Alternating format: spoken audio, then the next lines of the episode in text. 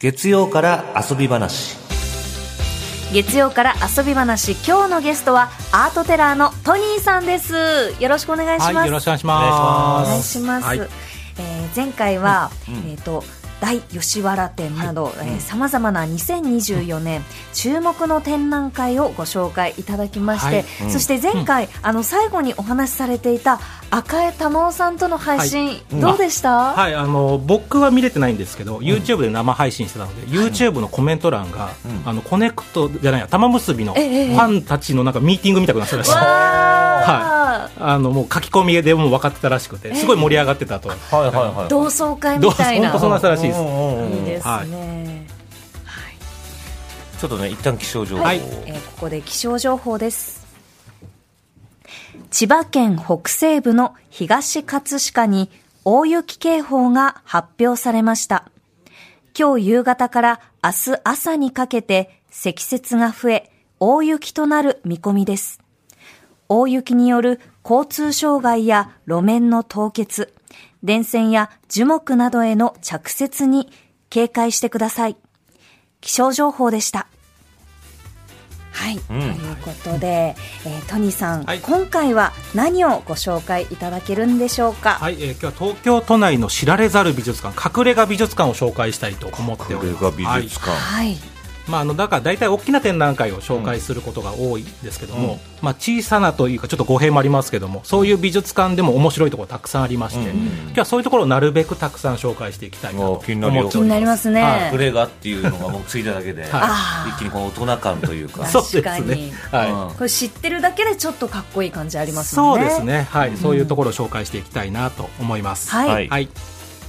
じゃあまず紹介する美術館なんですけどもコレクターズミュージアムのワットミュージアムです、うん、こちらはあのそれこそ先ほど話になった赤江珠緒さんと、はい、あの配信をした美術館なんですけれども、はいはい、2020年12月に東京の天王洲にオープンした美術館です、うん、最近天王洲は本当にアートの島として、うん、アートの施設がいろいろと増えてきてるんですけども、まあ、その中の一つがこのワットミュージアム、はい、はい、もうえー、アルファベットでバットミュージアムですね、うんうん、ちょっと変わった美術館でして、うん、運営しているのが寺田倉庫さん寺田倉庫倉庫会社ですね倉庫会社はい、ここはあのワインのなんかこう預かったりとかそれから美術品もたくさん預かってるんですよ、うんうん、結構まあ日本を代表するまあアートのまあ保管庫があるんですけども、うん、そこが運営しているのでコレクターさんから預かっているコレクションを、うん一般に見せてくれるという、えー、いいのそうなんまあ、それはもちろんコレクターの方にも許可は取ってる、うん、もちろんね、えー、 でもこれでなかなか僕らはその一般のコレクターの方のも見ることができないじゃないですか、うん、そうだ、ね、ウィンウィンな関係といいますか、うん、コレクターさんもできれば見せたい人もいるので、うん、それでこうコレクターさんのコレクションを見せてくれるという、まあ、日本、まあ、世界でもかなり珍しいタイプのミュージアムかなって気がします。あのさ、あのあんまりわからないんですけれども、はい、持ってないからね、はいうん、普通買ったら、はい、お家に展示したいとか、はいはいはい、そういうふうな発想にならないんですかそういう人ももちろんいるんですけれども、うん、まあ、僕が聞いた話ですよ、うん、あのコレクターさんによっては、買ってすぐもうほ、えー、と倉庫に送る人もいるんですってそれはあの奥さんに内緒で買ってる人。なるほどはい、なるほど飾ったらばれちゃう からそうそうあなたまたこんな高いものを 買ってとはい、こんな大きい絵うちに飾れないよとか、あ,、はい、あとやっぱ保管もやっぱり大変だったりするので、えー、湿度とかそういうのはちゃんと管理してくれるところに、うん、しっかりしたところに預けるっていう人ももちろんいますしなるほどね、はい、そういう意味で、まあ、そういうコレクターのもの預かったたものをこう美術展覧会として見せる美術館、ね、そうだよねだってせっかく買ったならね、うん、見せたいもん、うんそうですよねでやっぱりその個人が、えーと、と買われると、うん、なかなかもうその、ね、作品のファンは見られる機会もないですしね、うん、そうなんですよ、だからそういう意味ではこうちょっと覗き見させてもらうじゃないですか、は面白いそういうコンセプトの美術館ですね。うん、はい、あのこの前、その赤江さんとその生配信したものもちょっと今まだ編集してるらしいんですけれども、うんうん、その展覧会の様子もまた YouTube にちょっと短尺ちょっと短く編集して配信されるようなので、うん、あの見逃した方もよかったら今の展覧会が見れますということで。はい、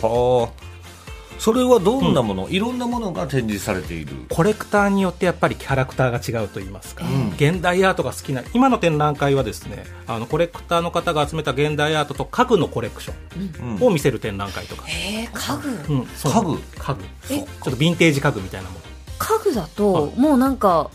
でしかもヴィンテージだと、ある程度使われてその状態がね、はい、あのこのちょっと味が出てたりすると思うんですけど、はい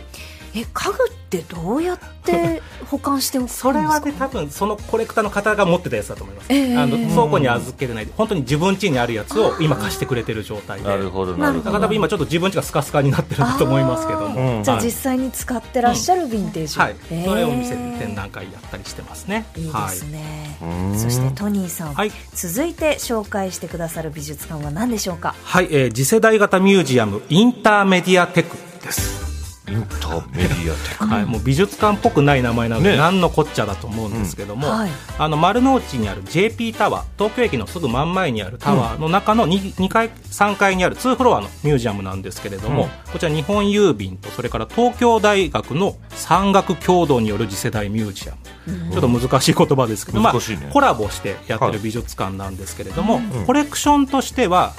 骨格標本とか、うん、まあ、鳥類の標本とかそれから鉱石とか、うん、考古資料とか、えー、東大が持ってる600万点以上東大はやっぱも東京大学が持ってるので、うん、それを見せるミュージアムなんですけれども、ちょっと変わってましてというか、まあ、普通ミュージアムって、まあまあ、例えば科学博物館とか国立科学博物館とか行くと大体分類ちゃんと分けて飾ってありますよね、うん、鳥のコーナーは鳥のコーナー、はいはいはい、化石は化石みたいな、はいはい、で昔、えーと、とこれちょっと難しい言葉なんですけどブンダーカンマーって言葉があってブンダーカンマーこれドイツ語で脅威の部屋って意味なんですけど、まあ、昔の貴族とかが、うん、まあえーと、と骨格標本とか、うん、えー、鉱石とか集めて自分のコレクタールームを作ってたんです、ね、それはもうぐちゃぐちゃに展示してたんです、うんうん、そういうものを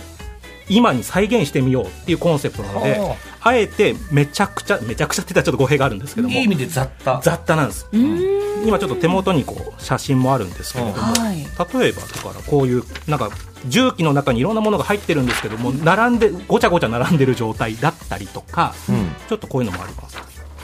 骨格標本もただ普通に展示するんじゃなくてこれ馬の展示なんですけど、うん、馬がなんかちょっとフェラーリの格好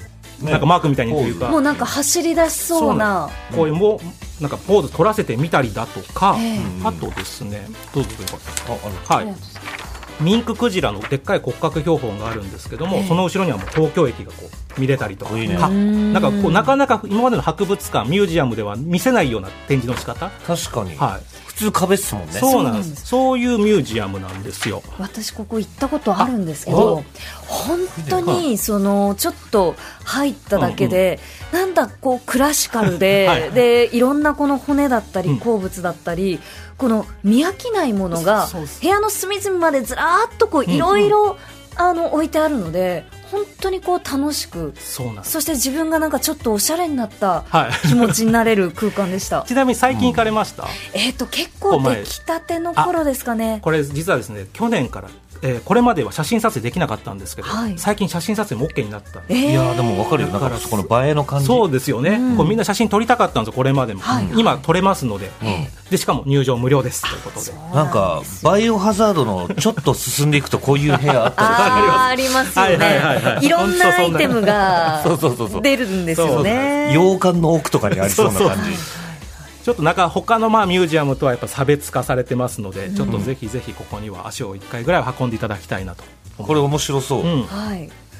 あのだからやっぱり駅すぐ近くなので、うん、新幹線の時間ちょっと調整するとか、そういう時なんかにも利用するといいんじゃないかなっていう、ね、待ち合わせここだったらちょっとおしゃれですねインターメディアテック集合とか、はい、なんか、逆に初心者向きかもですよねそうですそうですだから説明もほとんどないんですよ、うんうん、あえて、うんうん、だから気になったものだけ見てくださいっていうスタンスなので、うん、そういうのもなんか面白いんじゃないかなって気がしますなんかミュージアム行こうよとかって言われたら、うん、自分がまず何に興味あるか分かんないじゃない、うん、普通そうですね、はいはいはい、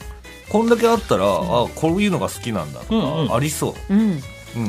楽しそうだねここすごく、はい、楽しそうです、うん、えー、そしてトニーさん、はい、続いてご紹介いただく美術館はどこでしょうかはい、えー、23区初の区立美術館板橋区立美術館ですへえ、はい、板橋区が持ってるはい板橋区、えーと、と場所としては西高島平駅、はい、板線の、あと東武東上線の下赤塚懐かしいもしくは、うん、えー、地下鉄成増か成増成増この3つの三角形のちょうど中間ぐらいなんで絶妙に遠いんですよ。どこからも。僕の場所。私もなんか大体わかります。はい、埼玉と東京の間あまあまあまあニュアンスとしては、まあ、はいはいはい。東京側みたいな感じですね。はい。という美術館なんですけども。ここはあのシューズコレクションはですねまず江戸絵画江戸の美術が多いのとそれから大正から昭和にかけての前衛美術ちょっとこう当時の前衛の人たちが描いてる、あと板橋ゆかりのまあ作家さんのものもあったりとか、あと絵本ですね、はい、絵本あのイタリアのボローニャ国際絵本原画展っていうのがあるんですよ、大会がこれはあの絵本作家の中の登竜門的な、まあ、コンクールがあるんですけどそれのまあ賞を取った入選作家のえー、展覧会というのを毎年やってて、だからボローニャでしか見れないものが板板橋でも毎年見れるそういう場所なので最近板橋があの絵本の街というのをしてるんですけどもそれのきっかけになったところなんですね。えー、今、絵本力入れてるんだね力入れてます、うん、でさらに、まあ、ここが僕は好きなのが、はい、あの美術館の前に上りが前立ってるんですねその上りのフレーズが面白いんですよ、うん、ある時言ったらあの不便でごめん、ちょっとだからその、どの駅からもちょっとあるから、はいであと素通りしないでっていう時もありますし あと遠路お疲れ様ですっていうのもあるんですけど、あと永遠の穴場とかっていう時もありましたし入ってもすごいんですとか、うん、なんかちょっとこうクスッとなるような、うん、でこれどうしてこういうのになってるかというとあの毎年大体6月ぐらいに新調するんですが、うん、学芸員さん含めてこう事務の方とか受付とか皆さんスタッフ全員で出し合うんですって、うんはいはいはい、で選ばれた人は金一封みたいな感じで、えー、結構みんな今頑張って毎年なんかいろんなフレーズを頑張ってるっていうはい、はい、そういうのもあるんでありますし。、それを館長さんが、はい当時の館長さんかなあの結構面白い館長がいらっしゃって、まあ、今の館長もすごい面白い方なんですけど、うんはいはいはい、実はその館長さんが、まあ、こういうのやったらどうかっていうので始まっていまだに続いてるんですが、うん、その館長さんがあの、まあ、安村さんという方なんですけど、うん、江戸美術って今でこそ若冲とか人気があるけども、はいあの80これ開館が大体79年なんですけど、はい、80年代って江戸美術ってあんまりこう世の中的には地味だなと思われてそんな中板橋さんだけはずっと頑張って江戸美術コレクション持ってるんで、うん、それを押してて、うん、さらにキャプションで笑いを取りに行ってる、うん、確かにこれは面白いね、はい、例えばそうなんですキャプション僕は面白いなと思ったので言うとこう今ちょっと持って白隠っていう、まあ、まあ、僧侶であり、まあ、絵を描く人が描いた「寿布袋図」っていう絵が飾ってあったんです、はい、ある点の中、うん、まあ、キャプションって大体真面目なこと書いてあるじゃないですか、うん、どういう画家でみたいな、うん、僕が行った時に書いてあったのが「あのにたっと笑う目がなんとなくいやらしい」あなるほどねなかなか美術館の人がやんないじゃないですかうん、確かにねなんかその作品の学術的な解説だけじゃなく、はい、もう本当に見た人の感想が素朴に添えられてるんですねだからあそういうふうに見てもいいんだって思わせてくれるとか、うん、そういうのがもう板橋さん、まあ、最近は結構緩いところ増えてきたんですけども、うん、この走りなので、結構あのいろんな美術館でそういう緩いキャプションとかあると、板火っぽいねっていうなんかちょっとこう言われるぐらいのそういう確立したところなんですよあと最近見つけたのでもう一個ちょっとぜひ紹介したいのがあって、はい、なんか最近見つあの収蔵されたらしいんですけど「蘭人少年図」オランダの少年を描いた絵、うん、で作者不詳なんですけども、うん、その絵がですね、はい、すごい山田孝之君に似てるっていうちょっと話題になったんですよ。江戸江戸時代の絵なんですけども、えー、めちゃめちゃ似てますちょっと髪型は違いますが、はい、あの目鼻の感じがくっきりした感じあ本当だ似てらっしゃいますねすごい似てる本当だ、そうなんちょっと話題になってちょっとすみませんこう YouTube の方しかちょっと見れないと思いますけども、はいあのよろしければちょっと、うん、SNS の方乗っけれるのかわかりませんがそうですね、はい、これ何で調べたら出てくるんですか多分えー、板橋区立美術館山田孝之で多分なんか出てくるんじゃないかなる方はぜひ調べてみてください、はい、だから江戸美術ってちょっとこう、ね、とっつきづらいと思ってる方がいるかもしれないけど、はいはい、板橋区立美術館さんだとそういうのが軽くなるというか、ね、はい、そこがおすすめのポイントです、ね、いいなこういうの出てきてほしいなそうですね親しみやすく楽しく見られます、ね、そうなんですよ、はい、えー、トニーさん続いては何でしょうかはい、えー、続いてはですね紅ミュージアムです紅ミュージアム、はい、あの江戸時代から続く紅屋さん口紅とかに使う、うん、紅ですね、はい、の会社の伊勢半本店っていう会社があるんですけども、もう今紅屋さんもここしかないそうで日本で唯一その紅、えー、伊勢半本店さんが運営するミュージアムです表参道か、まあ、近いんですけれども、うん、根津美術館って表参道で有名な美術館がある,、まあ、あるんですけど、はい、そこから歩いて5分ぐらいですかね、うん、そこにある美術館なんですが、ここではこう紅についてこう学べるとともに紅体験とかさせてもらえる紅体験、で今日は特別にベニーミュージアムの方に出張してもらってきて今日呼んでおりますということでぜひお二人にも体験してほしいなということで、はい、ありがとうございます、はい、こんにちはこんにちはよろしくお願いします、よろしくお願いいたしますはいということであの安倍安倍さんですね来ていただいております、じゃあこちらおかけください、はい紅って見たことない紅花とか、はいはいうん、えっ、ー、となんだろう紅の紅、はい、あれ植物ですよねはいその辺はもうじゃあ安倍さんからはいどう作るかってことですね。えっと、はい、紅は作るんですか、ま、はい、あの私ども紅職人がおりまして、うん、えー、まあ創業1825年、うん、江戸時代の後期なんですけれども、はい、その時と変わらない製法でずっと紅を作っております。ベニってかっこいいですかっこいいです ねでもベニを作るのはこの紅花から、はい、ちょっと黄色っぽいです、ね、この花はちょっとトゲが、ちょっとトゲがはいありますあのー、ちょっと最近のああ 大丈夫ですかあのー、なんか花屋で見る花でいうと、ルリアザミとかなんかこうトゲトゲした丸いお花に似てる感じがありますがやっぱり紅花ってちゃんとねオレンジ色の紅の色なんですね。そうですね。うん、あのもっとこう咲きたての時には黄色っぽいお花で、はい、であのその花びらだけを使って作るのが紅なんですけれども、うんはい、花びらの色素の99%以上は黄色い色素なんですね。えー、赤いイメージそうね、ね、はい、捨てちゃうんです99%。えー、えその本当の赤の1%だけを、うん、そうですねわずか1%ほどのものを丁寧に取り出したものが紅と言われるものになります、えー、その純度が高い紅は赤じゃないんですよちょっと見ていただきたいんです、えー、はい、今日は持ってきております、はい、こんな感じですえ玉虫色に光るのえこれどうどうどういうことこれこれが小町紅紅です純度の高い紅今何も見えてないんだけどあのー、このお椀おちょこですねおちょこに、はい、えっ、ー、と塗ってあるもの塗ってある、はい、そうですねこれが紅底の色みたいに見える、はい、緑っぽくてあのメタリックなキラキラした色が、うん、あの私どものあの作っている作り続けている紅になりますえ全然イメージ違うこれみそうです見たことないですよね緑色玉虫 色はい、玉虫色玉虫色ですねあのトニーさんが今着ている緑色のシャツも、ね、うん、えーみたいなこれを水で溶くとまた紅に戻るそうです、はい、これがなんか赤になるっていうのはちょっと想像つかないようなメタリックグリーンですね、うんはい、じゃあせっかくなので今日は体験を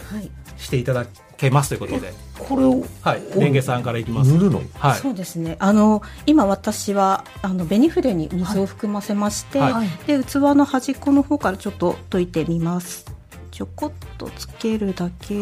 はい。赤になりましたすごい真。っ赤。色が変わりまして、はい、でこれであのお化粧していただくというえー、でこれがまた面白いんですけど、つけた人によって色が違うらしいです。はい、発色が変わる,、変わるんです。その人の唇紅の唇の色に合わせて変わるそうなので、はい、、の紅の粒子がとてもとても細かいので、はい、唇の色にこう赤いベールがかかっていくかのように色が発色されるんですね。で一人一人あの唇の色は違いますので、はい、あのそのつけた方によって自分の素肌の色を透かしながら色が発色しまして、うん、赤色になる方もいればちょっとピンクになる方もいらっしゃいますしオレンジっぽい方もいるし、えー、少し紫がかる方もいらっしゃいますえー、たまにゴールドもいるえー、 いらっしゃってますちょっとじゃあお借りします、はい、ぜひぜひ、はいなのでだからその人に合った色になるので、はい、めっちゃ赤い、はい、真っ赤から真っ赤になってますねくれないだ最初これ男性もああ、はい、ちょっと僕紅あんま塗ったことないのでじゃあ塗っていただくことはできないああじゃあ安倍さん塗りますか、はい、じゃあ、はい、よろしいですかあ全然なんか昔は侍の方とかがあの偉い人に会う時とかには紅をつけてえそうなんですか、だから男の人もつけてたということなんですはい、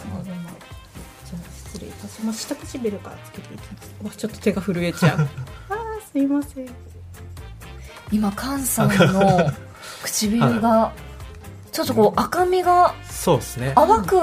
乗ってますね、はい、健康的にな感じになりますよね男性がつけるとどうぞなんかあんまそんな変わんないですねコントの女装っぽくはなんないんですよね、えー、男の人がつけてるなんかすごく上品で自然な血色感ですねあすごい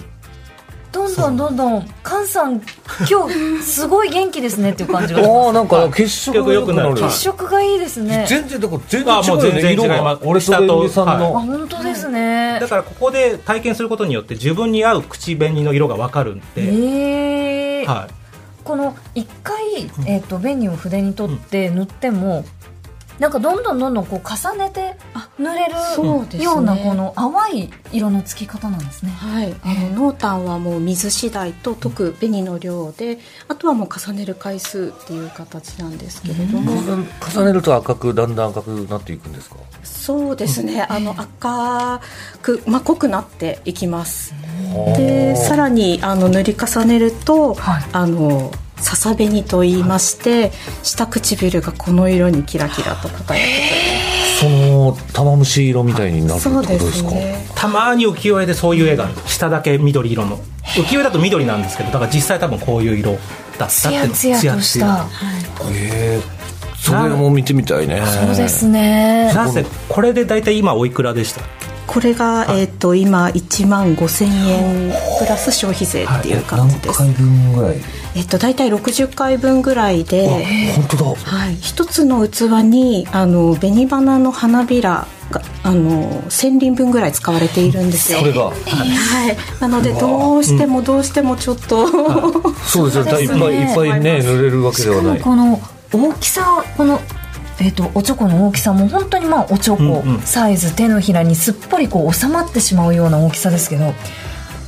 ーやっぱ高級品ですね そうですね。でもこれを無料で体験させていただけるというのがこの紅ミュージアムうわですすごいこれもすごい貴重な体験というかマジで知らなかったですありがとうございます。なんかわかんないですけど、小指とかになんかつけてこうやって縦に塗るみたいなイメあーあジはいはいがあはいりはましたいわあの薬指を紅差し指というふうに言うんですけれども、昔の方だと自分でちょっとペロッと舐めたりお水つけたりしてあのつける。この紅をこうちょんちょんちょんちょんってつけるっていう感なので紅をあのつけることを紅差しって言うんですけれども、はい点っていう字を使うんですよ、はあなので点の面でつけるので、はいはいはいあの紅差しの「差す」っていう字は点という字を使っています、じすごいこれいまだに私紅派なんだよねっていう人は結構いらっしゃるんですかそうですね、あのリピーターさんはいらっしゃいます、そうなんですかここでしか作ってないってことですもんねそうですねこのあ本格的なの、はい、あの作り続けてるのはっていう うわーこれいいんじゃないプレゼントいとやかこれはかなりテンション上がりますこれねめっちゃ上がるよ、これめっち僕ちゃなみに母親の還暦祝いで紅なのでおはしゃれだね、素い敵ここでここででしてすたのではいとねかいいと思いますいやこれはもしもらったら嬉しいですし、なんか記念品としてとかその自分のためにでも一つねなんか持ってたらすごいちょっと勝負するぞみたいな気持ちでうんええすごいだからイメージは練り物とかって勝手にあったんですよ、はいはいねはい、はいはいはいあの口紅の、ええ要するにああいう形なのものなのかと思ったら本当陶器だもんねこれそうなん見でたす目よねあ陶器の陶器の中に入れててあそうそう物自体もそのメタリックでこういうデザインの陶器なのかうんうんうんうなこれが水についたら溶けてうん紅になるってそうなんですよ信なんかじられないもんやっぱりこう塊で、えー、とそのリップスティックの形で、えー、と使ってるものだと思ってたので本当にこうなんですかおちょこにこうぺったり